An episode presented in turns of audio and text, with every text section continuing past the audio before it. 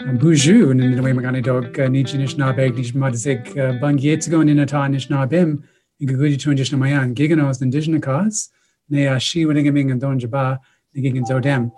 I'm I'm very grateful to uh, have had this experience with uh, everyone that's been gathered here, the the panelists and the um, those who have participated behind the screens and uh, been able to ask questions and, and respectfully uh, be a part of this in terms of witnessing what has happened here today.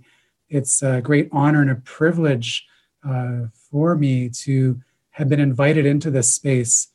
It's uh, also uh, so wonderful to have received the support from the funders and the partners of this uh, time that we've enjoyed together. Uh, this is never done just gratuitously.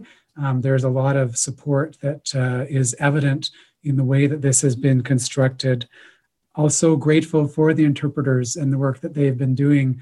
I've been uh, trying, trying, trying to listen directly and uh, improve my, my skills in French. And when those fall a bit short, I'm grateful for the interpreters, which I've also used very generously in our time here together my class joined uh, as we were gathered together. The class that I'm teaching, Transsystemic Anishinaabe uh, Canadian Constitutional Law, uh, to, and I'm grateful for their attendance and their their goodness as a part of uh, how we've been able to spend this uh, year together. They're very much an inspiration to me.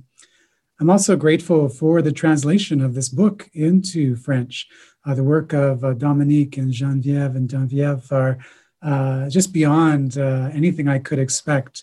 The uh, uh appreciation is uh, deep, and I don't have sufficient words to be able to express that appreciation, but I hope it's found in the way that people um, turn to the book and find opportunities to disagree with it and agree with it and modify it and edit it and take it in different directions as, as the case might be. I hope it's uh, it's a helpful uh, contribution. Um, you know, it is the case that when I, I, write, I always write in relationship to home and in relationship to my family and my community. And like I mentioned, this book uh, was written simultaneously with another book called Drawing Out Law, which is a series of stories and it has scrolls that begin every chapter. And it really pulls on another way of framing these issues. And I hope uh, when you read this book, you recognize or at least remember that you're um, hearing just a part of what I was trying to say. And even when I you put the two books together, uh, you um, you indulge me for my weaknesses and the places where I've missed uh, characterized or missed issues or, or, or need to do further learning. And I hope that's pointed out to me. Um, I, I do welcome challenges and I do welcome disagreement. And I find that uh, when that's done in a spirit of friendship and uh, mutual engagement, uh, it's, it's a nourishing thing to me, even as, of course, human, and uh, might brace myself in the moment of challenge and in the moment of disagreement. I don't want to remain in that place of just bracing myself uh, and steeling myself against uh, what might be contrary or what I might not have even considered, I, I do uh, invite an open uh, engagement. The, um, the ideas that have been shared here are, are, are vast. And I thought maybe the best way to end this um, time together would be to go to the book itself and just read a few paragraphs from it. As I mentioned yesterday, uh, the book is at the bottom. It's a book about me as a member of the Otter clan and what I learned from otters and how I see otters interacting in the water and with their environment, and in how I see other creatures that are in uh, proximity to those otters, uh, the uh, crows and the eagles that I've observed and I was observing as I was writing this book, and you know, sitting on the shores of, um, of Georgian Bay on my reserve. Uh, um, understanding the ancient nature of those escarpments that we call the Niagara escarpments when Ontario uh, used to be at the great uh, at, at, the, at the equator and was a shallow sea and uh, it, it, it's threw up these amazing structures that continue to tower over our land 440 million years uh, later. And it, it, puts me in mind of the uh, the place of smallness, I suppose, in relationship to the rocks and the wind and the plants and the, the insects and the fish and the forests and uh, and then of course those beautiful otters and eagles and crows that are, are surrounding us as well. And so, if I could just read uh, in the conclusion of this conference uh, a little bit of this um, moment that I was in as I tried to, through a number of years, uh, put this together. Um, it's just in this uh, preface, which I've called the the uh, the retroduction in the English version of this uh, book. Nanabush, who is our trickster, sits with his laptop computer, taking it all in, the scene of the world around him, disgorging the scene's pieces onto his screen. He is a long way from home, but some things feel familiar. He's seen these fights before, these fights between the otters and the, more particularly the crows and the, the eagles. He's seen these fights before in another place, another time. He remembers the escarpments of his Ontario home. Crows, eagles, and otters also inhabit Georgian Bay shores. Indians live there too, just like on this so called reserve. He marvels at the Olympic Mountains across the strait, the Strait of Georgia here in uh, Victoria. They rise above the clouds, not like the ancient limestone escarpments at home, but nevertheless solidly witnessing the life of the land in a similar way. He feels the happy sorrow of too much beauty in the world.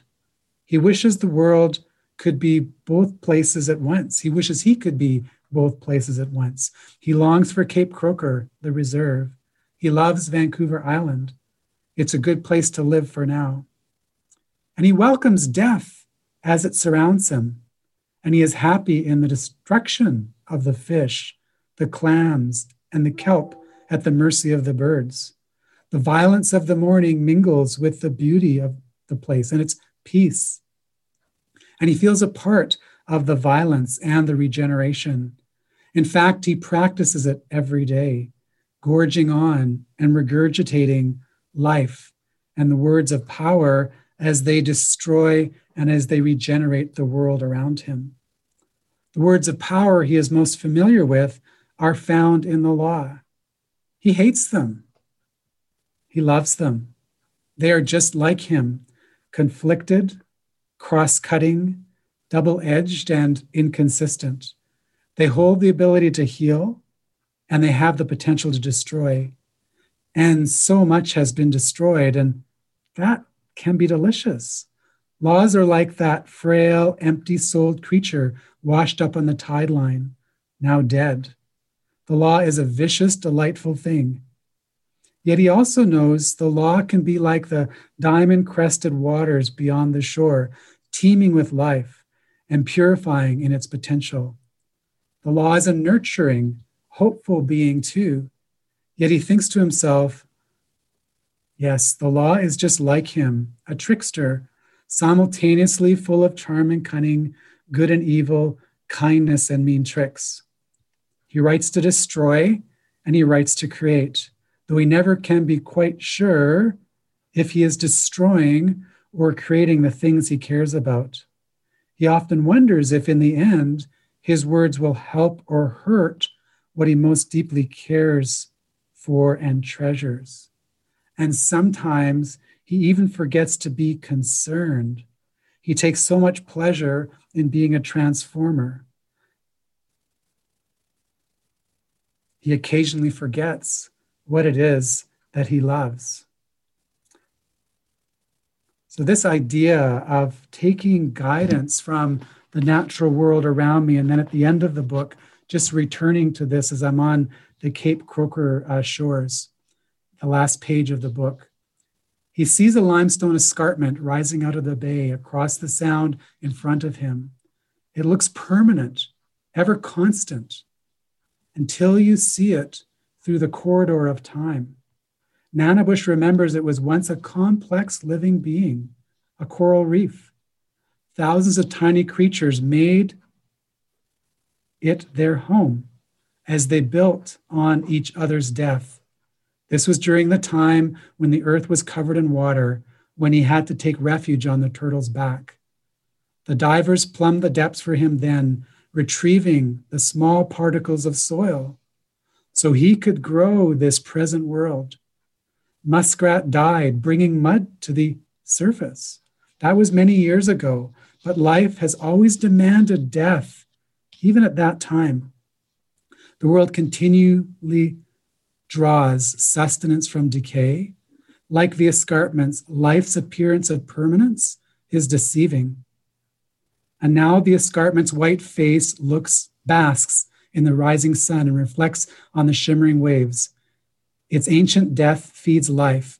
Cedar, birch, and poplar still grow from the old rocks, and they host a thousand species under their expansive green canopies. Sea life has turned to stone and eventually turned into trees, birds, and insects. Animals feed on each other, and humans follow this same pattern. Transformation is the law of life. And seeing all this and making connections, Nanabush remembered he couldn't escape the law, no matter how hard he tried or what form he took. It, he took.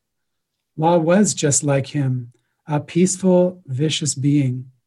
It was all around him, continually in motion, never stable, always changing.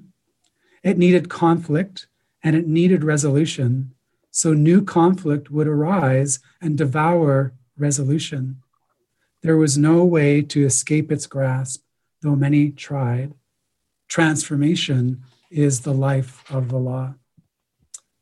So I hope you get a sense of what I was reflecting upon as I tried to bookend this, uh, this uh, treatise understanding my uh, limitations, understanding our limitations, understanding our relationships to forces we can't control uh, with the passage of time and the decay of our bodies and the ways that uh, the animals and the insects and the plants and the winds and the rocks and the trees uh, will uh, outlast us. And so, therefore, uh, trying to find ways that we might bring ourselves into that set of relationships as well uh, as we can, uh, given that we are not them and that we have big problems of translation and intelligibility and, uh, and understanding in the, the, the, larger forces that surround us. So, this is a small